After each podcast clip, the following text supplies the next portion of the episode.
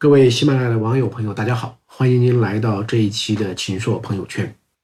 去年底啊，特朗普推出了一个啊税改的方案，在众议院和参议院呢都获得了通过。那么，按照这样的一个法案呢，那些年收入在一百万美元以上的人呢，一年呢一对夫妻可以减少一点一万的这个美元，这是按照参议院的方案。如果按照这个遗产税的这个角度呢，大概遗产税的起征点呢会上调啊一倍，也就是说，美国的富翁们呢，那么会因为这样的一个税税改法案呢，会能够降低他们的这个税负。那谁在反对这样的一个税案呢？那么最近大家可能关注到的这样一个新闻，就是世界首富比尔盖茨，二十四年的世界首富啊，去年刚刚被啊贝佐斯给超越。那么他在接受美国 CNN。记者采访的时候呢，他表示对这样的一个税改方案反对。他说：“我已经交了一百多亿美元的税，但是呢，像我这样的这样的高收入，他现在的净资产有九百二十亿美元，说还应该交更多的税。”我们来看一看比尔盖茨是怎么来说的啊。It was not a progressive tax bill; it was a regressive tax bill. People who are wealthier tended to get dramatically more benefits than the middle class or those who are poor. And so it runs counter to the general trend you'd like to see, where the safety net is getting stronger and those at the top uh, are, are paying higher taxes. 他在接受采访的时候说啊，他说这不是一个进步的税收法案，而是一个倒退的税收法案。 与中产阶级或穷人相比，富人会得到更多好处，因此这与你希望看到的大趋势啊是背道而驰的。那么什么意思呢？就是说，比尔盖茨认为这样的税收法案呢会加剧美国的这样的一个贫富的分化。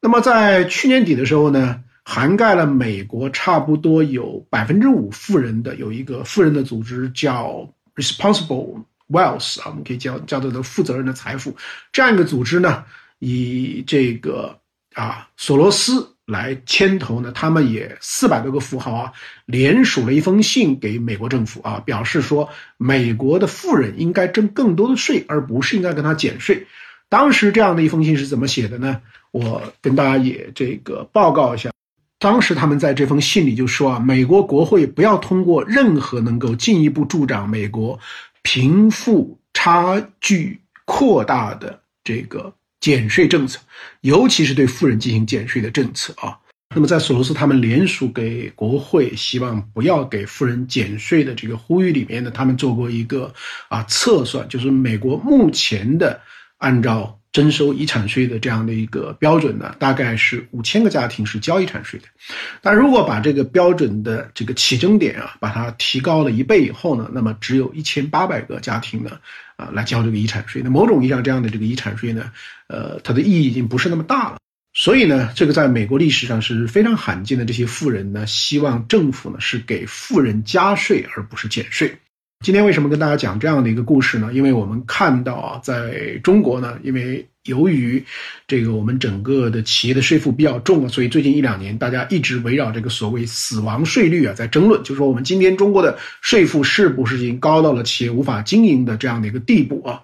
但是事实上，我觉得如果是平心静气的来看呢，我一直认为中国的税负呢，跟中国目前的。啊，这样的一个公共支出等等的需要呢是相匹配的。我认为中国主要应该降的是制度税，就是这个非税的这些负担啊和费啊，以及各种各样的这样一种办事的这种繁琐效率的低下，应该更多的改进这一点。但纳税这一项来讲呢，我认为中国其实减税的空间呢并不是很大。在这个背景下，我们对照一下美国的这样的一些富豪的啊，他们这样的一种想法，我觉得给我们会有一些特别的啊一些启发。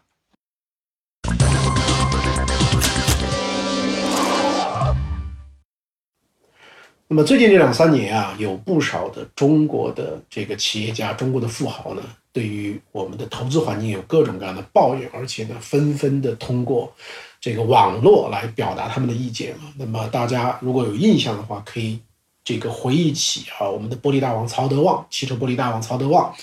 那么抱怨呢，在中国和在美国呢，开同样的一个生产汽车玻璃的这个工厂，美国的综合的税负呢。比中国的要低百分之三十五，大家也有印象的话呢，会想到中国的娃哈哈的创始人宗庆后啊，曾经这个表示，现在的这个税费实在是太多了啊，我们一个企业一年要收这个五百多种啊。那么在今年呢，这个毛振华在雪地啊，这个陈情说他的这个亚布力的这个度假村呢，也在当地呢受到了很多不公平的待遇。那么在今年的这个春节前后呢，也有两件事情啊，一件事情就是山东德州的啊太阳能光热的。这样一个企业，就黄明集团的董事长，这个啊黄明先生呢，那么他公开的说，这个新冠不理旧症啊，当年为了在德州开这个世界级的啊这样的一个太阳能的大会呢，那么他们修了很多的这个主场馆呐，啊修了很多的这个这个建筑啊，然后也帮政府做了很多的拆迁，但是政府承诺给他们的这个土地方面的这个补偿呢，到现在都没有兑现。那么春节期间呢，这个中国的另一个排在我们富豪榜差不多前十的一个富豪，啊，那么江苏太平洋建设集团的严介和啊，那么也对很多媒体那个抱怨，说呢，他最近准备起诉啊，我们甘肃兰州市的啊这样的这个政府部门，为什么呢？因为在二零一三年的时候呢，当时叫停了兰州新城的项目，而他呢在那个地方已经投了这个几十亿的这个工程。把很多的这个啊，这个山坡啊等等等都推平。那么当时呢是要建一个兰州的新城，这个新城呢要有拉斯维加斯的这种风貌啊，沙漠里的风貌，又要有威尼斯的这样的一种水城的情景，要把两者结合起来，就这个规模非常非常大，涉及到几百亿的这个投资。而当时呢，不仅仅是燕京，很多当时先行进场、先行垫资的这些企业呢都没有能够拿到应有的这样的一种工程款。那么从那个时候到现在为止呢，已经五年过去了，实在是忍受不了了，接受不了，所以说要这个起诉，大概金额呢涉及到四十亿左右。那么根据英国金融时报的报道呢，严介和啊在兰州是这么跟记者说的，他说四年多过去了，我们逐渐失去了这个耐心呢，决定将这个诉讼公开。我依靠的是法律，而不是政治的人脉啊。那么我们把这几件事情通在一起来看呢，我觉得是一个什么样的问题呢？就是我们过去的很多的这个地方政府啊，因为为 GDP，因为要这个迅速的经营城市啊，其实是放飞了一些不切实际的这样一种幻想啊。很多的地方的新区、开发区等等等等，其实不具备。经济可持续发展的很多的基础条件，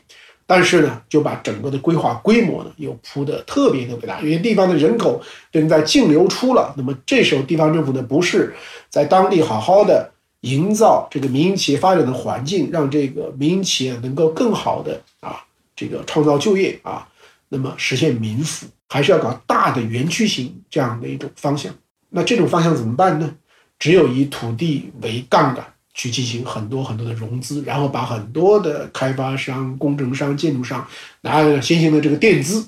然后呢，先往前推进。那么指望推进以后呢，这个土地升值，然后将来可以从银行里啊质押出更多的这个贷款来支持这样的一个项目。可是我们的中央政府呢，认为这是不符合新的发展理念，所以在最近的几年时间里面呢，这个新常态、新发展理念、去杠杆、去泡沫等等等等。就是让你整个的地方政府，你的负债要自己背、自己扛，中央不会再给你买单。所以在这样的一些背景下呢，有一些地方的项目呢就被叫停了。那么我觉得兰州新区是一个例子，在不久前叫停的包头的地铁建设呢也是一个例子。那么这些项目叫停以后呢，相当于没有明天、没有未来了。而以前的支出怎么办呢？那么如果地方政府的财力不行，如果地方政府找不到方法，那么就只能欠钱不还了。所以呢，在很多的跟政府打交道、跟这种公共工程打交道的这样的一些开发商看来呢，可能政府呢就变成了一个最大的一个老赖。那么这样的问题怎么解决呢？其实是非常非常难以解决的，因为我们的这个政府啊，不断的这个换人啊，因为我们的很多的过去的合同里面呢，有很多人质的成分，有很多违规担保甚至隐形担保的成分。事实上，在今天来讲，按照这个东西是兑现不了，所以我觉得严介和的四十亿能不能讨得回来呢？我是打了一个大大的问号。但是我希望严介和式的悲剧能够给更多的民营企业一个提醒。那么在未来跟政府合作的时候，一定要多长几个心眼儿。